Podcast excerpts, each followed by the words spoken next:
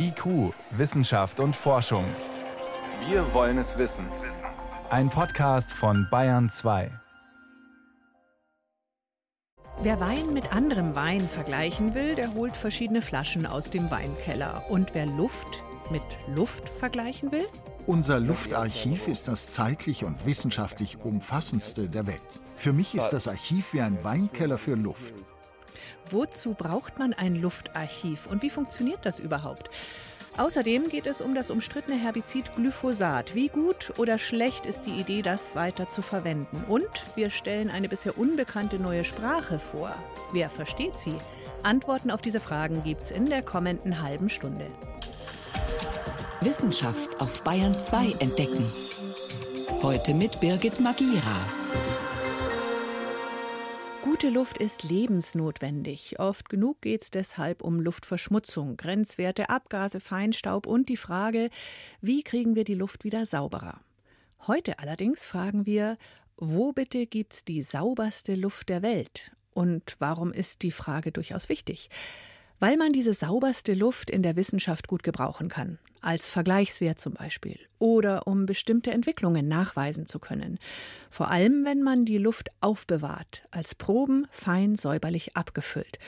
Ja, und während ich hier so rede, haben Sie wohl schon überlegt, wo auf der Welt gibt's diese sauberste Luft? Nicht im Himalaya, auch nicht in der Arktis, sondern im Einsatzgebiet unseres Bayern 2 Reporters Andy Stummer und der war für uns vor der Südküste von Australien auf Tasmanien und zwar am Cape Grim, dem Ort mit der saubersten Luft der Welt.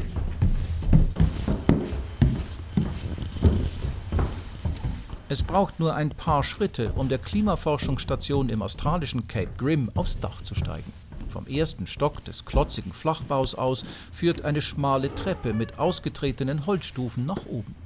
Dann öffnet Klimaforscherin Jill Caney eine schwere Sicherheitstür. Es geht nach draußen in die kalte Morgenluft. Okay, so this is the deck. And this is where we take all our filter samples. We have a 10 meter inlet, and that goes down to the main lab downstairs. We sample um, particles on this inlet and some of the gases. Die gebürtige Engländerin Jill Caney ist die Dienstälteste in Cape Grim. Jeden Morgen liest sie von Messgeräten auf dem kiesbedeckten Dach die aktuellen Werte ab und vermerkt sie in ihrem Logbuch. Staubpartikel pro Kubikmillimeter Luft, CO2-Gehalt und die Konzentration verschiedener Gase. Kein anderer Ort ist dafür geeigneter als Cape Grim, meint Caney denn die Forschungsstation an der äußersten Nordwestspitze Tasmaniens ist an drei Seiten von Wasser umgeben. Tasmania is often known for its big, wide blue skies, and that's largely a consequence of the clean air we have down here. The southern hemisphere is a lot cleaner than the northern hemisphere. Tasmanien ist bekannt für seine klaren blauen Himmel. Das liegt an der sauberen Luft, die wir hier haben. Nirgendwo auf der Welt ist sie purer. Die Luft, die hier vorbeizieht, kommt über den fast menschenleeren Südpazifik. Sie ist unverdorben von Industrie und Autoabgasen und dem Smog von Großstädten. Südlich von uns liegt die Antarktis, Australien im Norden und Südamerika im Westen. Das sind tausende Kilometer weit nichts als Ozean. Directly in front of us is Antarctica. So to the north is Australia. If we go due west, South America is many thousands of kilometers away, and there's nothing between here and there except ocean. Cape Grim ist eine sogenannte Baseline-Station. Das bedeutet, die hier analysierte Luft gilt als Richt- und Idealwert. Die Luft ist so sauber, dass sie dort buchstäblich in Flaschen abgefüllt und zu Forschungszwecken archiviert wird. Okay, so in this box we have one of the uh, archive tanks waiting to be filled. It's a 35 liter stainless steel tank. Verpackt in einen Karton und Plastikfolie liegt ein silberner, leerer Edelstahlzylinder mit Drehventil. Gut 80 cm hoch, Fassungsvermögen 35 Liter. Mehr als 150 dieser Behälter wurden seit Ende der 70er Jahre in Cape Grim abgefüllt. Das Prozedere ist längst Routine, sagt Klimaforscherin Jill Caney. Der Zylinder wird in ein Bad aus Flüssigstickstoff gelegt, dann die Luft aus 70 Metern Höhe mit einer Spezialsonde ins Innere gesogen. The tank will initially be flushed to clean it to ensure that there's no contamination and then we'll fill it to pressure. Der Tank ist innen blitzblank gesäubert, damit es keine Verunreinigungen gibt. Dann wird die Luftprobe unter Druck komprimiert. Das dauert schon ein paar Stunden, bis ein Zylinder auch voll ist. That's it, but it does take quite a long time to fill one of these tanks, uh, you know, a couple of hours. 1978 wurden zum ersten Mal in Cape Grim atmosphärische Luftproben archiviert. Seitdem werden jedes Jahr bis zu sechs weitere abgefüllt, um den Zustand der Atmosphäre historisch zu dokumentieren. Gelagert aber werden die Edelstahlzylinder nicht auf der Insel Tasmanien, sondern etwa 650 Kilometer weiter nördlich auf dem australischen Festland. Bei der CSIRO, der staatlichen Forschungsgesellschaft, Abteilung Atmosphärische Klimaforschung in Aspendale, einem Vorort von Melbourne. So what we have here is um, about half of the Cape Grim Air Archive. Um, quite a few years ago, we decided to split the air archive into two separate buildings because, basically, because of its value. Paul Crummell ist in seinem Element. In einem fensterlosen Stauraum führt er durch das Luftarchiv. Auf tiefen Regalen stapeln sich die Edelstahlzylinder aus Cape Grim, liegend nebeneinander aufgereiht, vom Boden bis zur Decke. Das ist aber nur die Hälfte der kostbaren Behälter.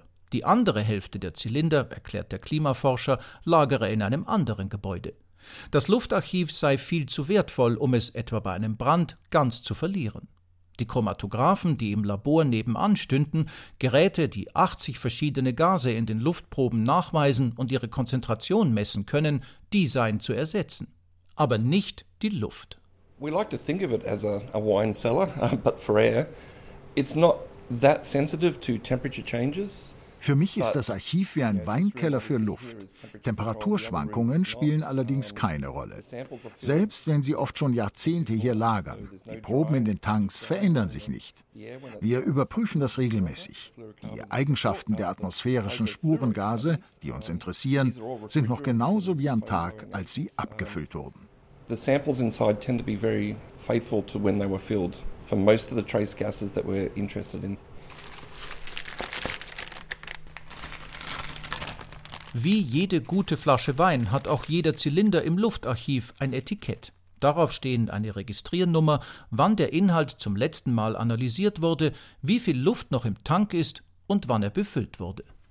Uh, this sample over here is the oldest one we have, uh, filled on the 26th of April 1978. Let's have a quick look. Around 80 psi left in it, so not a lot of sample left in that old 1978 sample.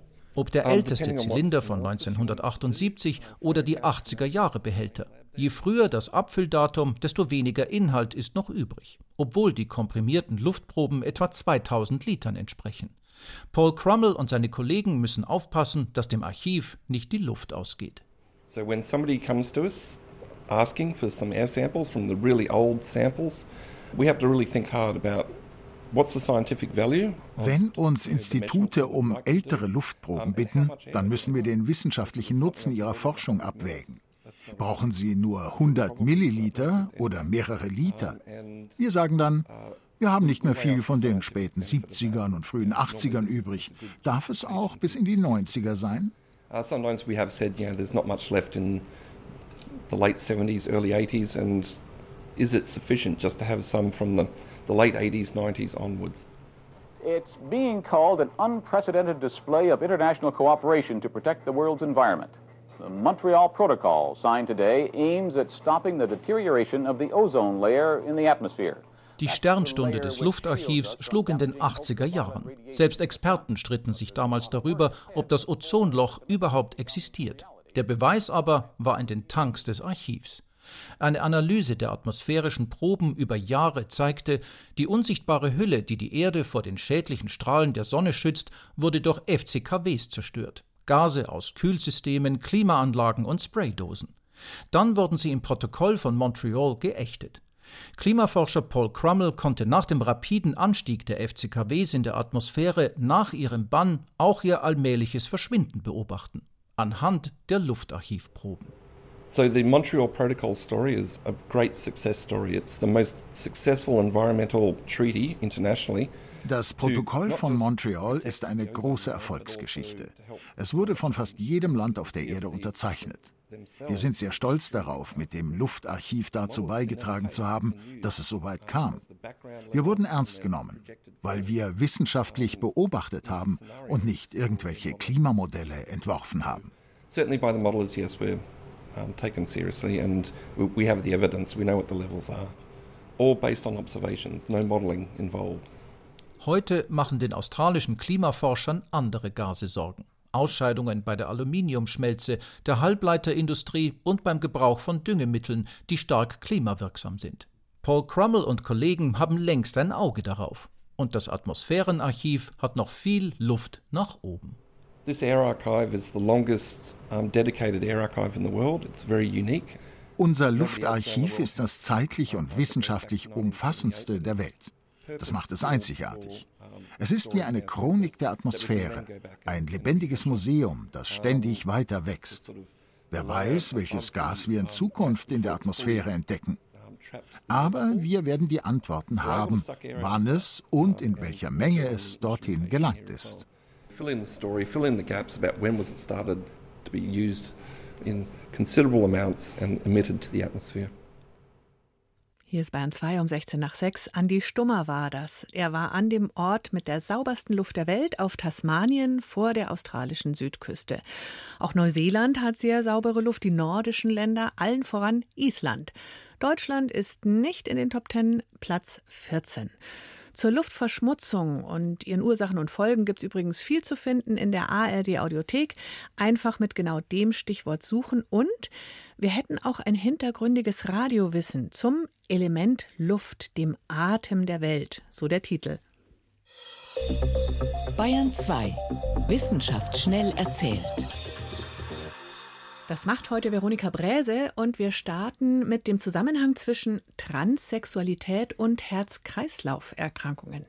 In Dänemark, da haben Forschende Daten von ungefähr 3000 Transsexuellen ausgewertet. Die Hälfte der Leute, die waren früher Frauen und sind dann zu Männern geworden und auch umgekehrt. Erstaunlich ist, dass sowohl Transmänner als auch Transfrauen ein signifikant höheres Risiko haben, an Herz-Kreislauf-Problemen zu erkranken.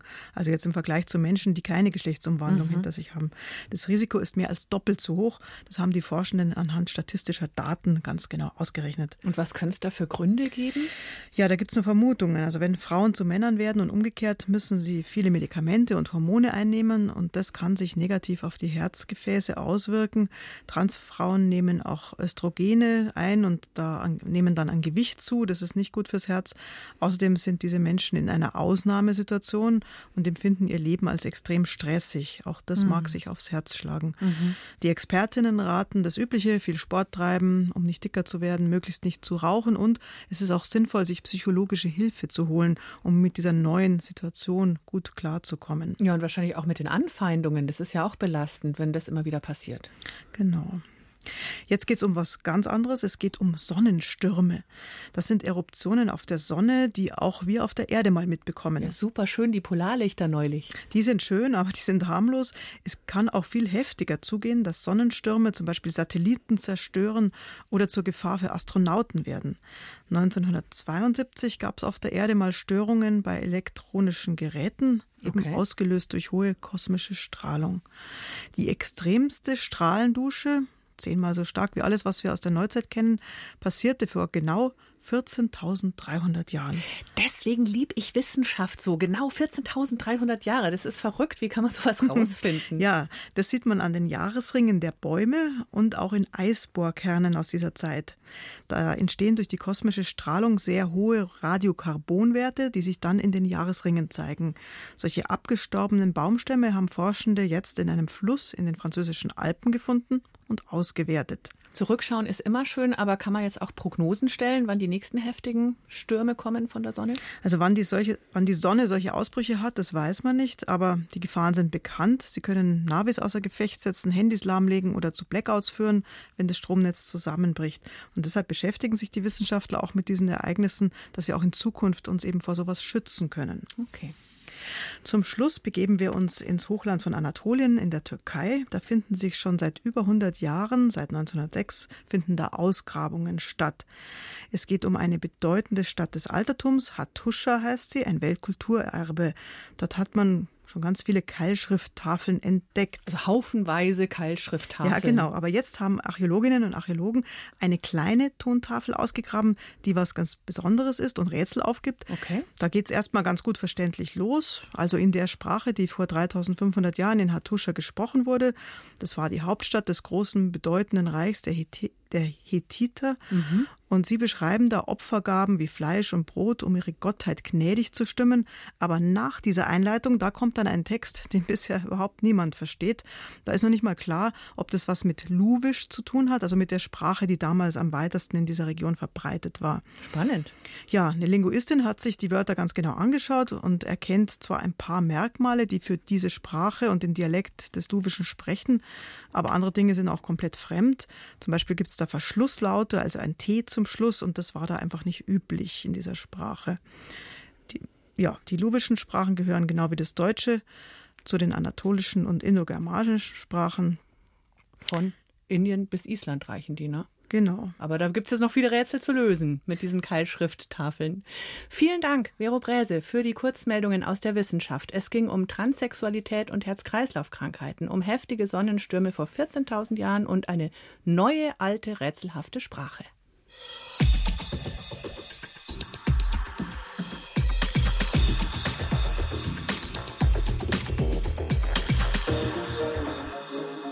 Mit dem nächsten Thema liefern wir genau das, was Sie gut brauchen können. Gut recherchierte sachliche Hintergrundinformationen, um sich eine eigene, begründete Meinung zu bilden. Worum geht's?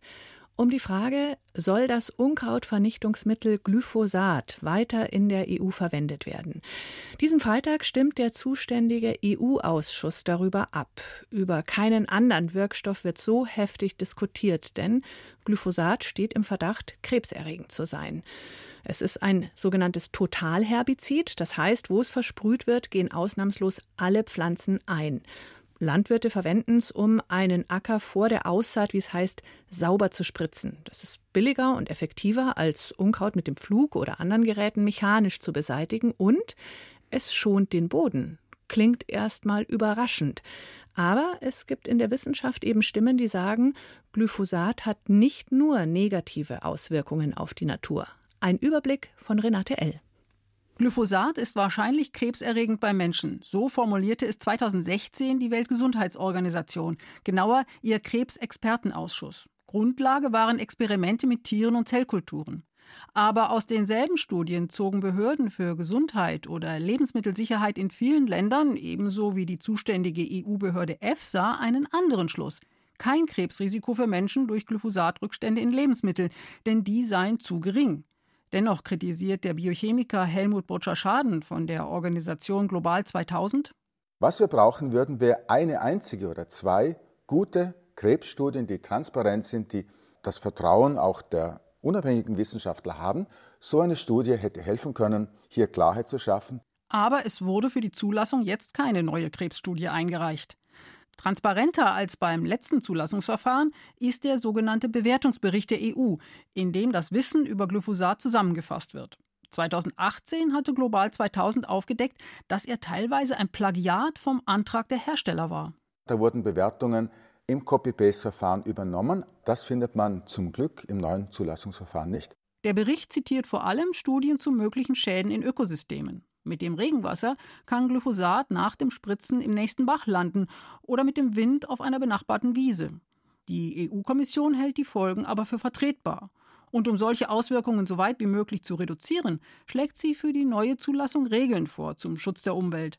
Beim Spritzen müssen Landwirte Abstand halten zu Gewässern, Wiesen oder anderem Bewuchs. Und wie schon bisher ist Glyphosat nur zur Beseitigung von Unkraut zugelassen. Es darf nicht zur Erntezeit auf Getreide gesprüht werden, damit es schneller und gleichmäßiger reif wird. In vielen Ländern ist das erlaubt. Aber auch in der EU wird eben viel Glyphosat gespritzt. Deshalb ist es überall, sagt Rita Triebskorn, Professorin am Institut für Evolution und Ökologie der Universität Tübingen. In der Umwelt, in Lebensmitteln, in Tieren und Menschen wurde Glyphosat gefunden, wenn auch meist in sehr geringen Konzentrationen. Wichtig ist aber, dass diese Langzeiteffekte, die chronischen Folgen, von dieser Omnipräsenz dieser Substanz, dass man darüber viel, viel zu wenig weiß. Und ein ganz wichtiger Punkt ist auch der, dass Glyphosat nicht nur ein Herbizid ist. Es wirkt auch auf viele Mikroorganismen, viele Bakterien. Denn auch für Bakterien ist das Enzym lebenswichtig, das Glyphosat ausschaltet. Aber im Boden sind Bakterien entscheidend für die Fruchtbarkeit, weil sie Nährstoffe für die Pflanzen verfügbar machen. Tiere haben dieses Enzym zwar nicht, aber sie sind angewiesen auf bestimmte Bakterien, zum Beispiel im Darm für die Verdauung. Untersuchungen haben gezeigt, dass Glyphosat diese wichtigen Bakteriengemeinschaften, unter anderem im Boden und im Darm von Bienen, aus dem Gleichgewicht bringt.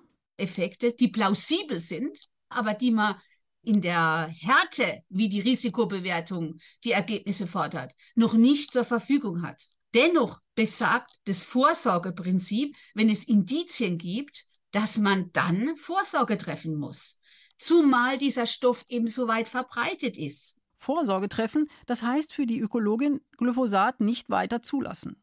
Damit wäre die EU ihrem Ziel, den Pestizideinsatz bis 2030 zu halbieren, einen entscheidenden Schritt näher. Aber Landwirte wollen vor der Aussaat möglichst effektiv Unkraut beseitigen oder Pflanzen, die im Winter den Boden vor Erosion schützen und die Bodenstruktur verbessern. Die sollen eigentlich im Winter durch starken Frost eingehen, aber das klappt oft nicht. Unerwünschtes Grün lässt sich natürlich auch mit einem Pflug oder ähnlichen Geräten beseitigen, erklärt Lena Ulber, Unkrautexpertin am Julius-Kühn-Institut, dem Bundesforschungsinstitut für Kulturpflanzen. Aber darunter leidet das Bodenleben.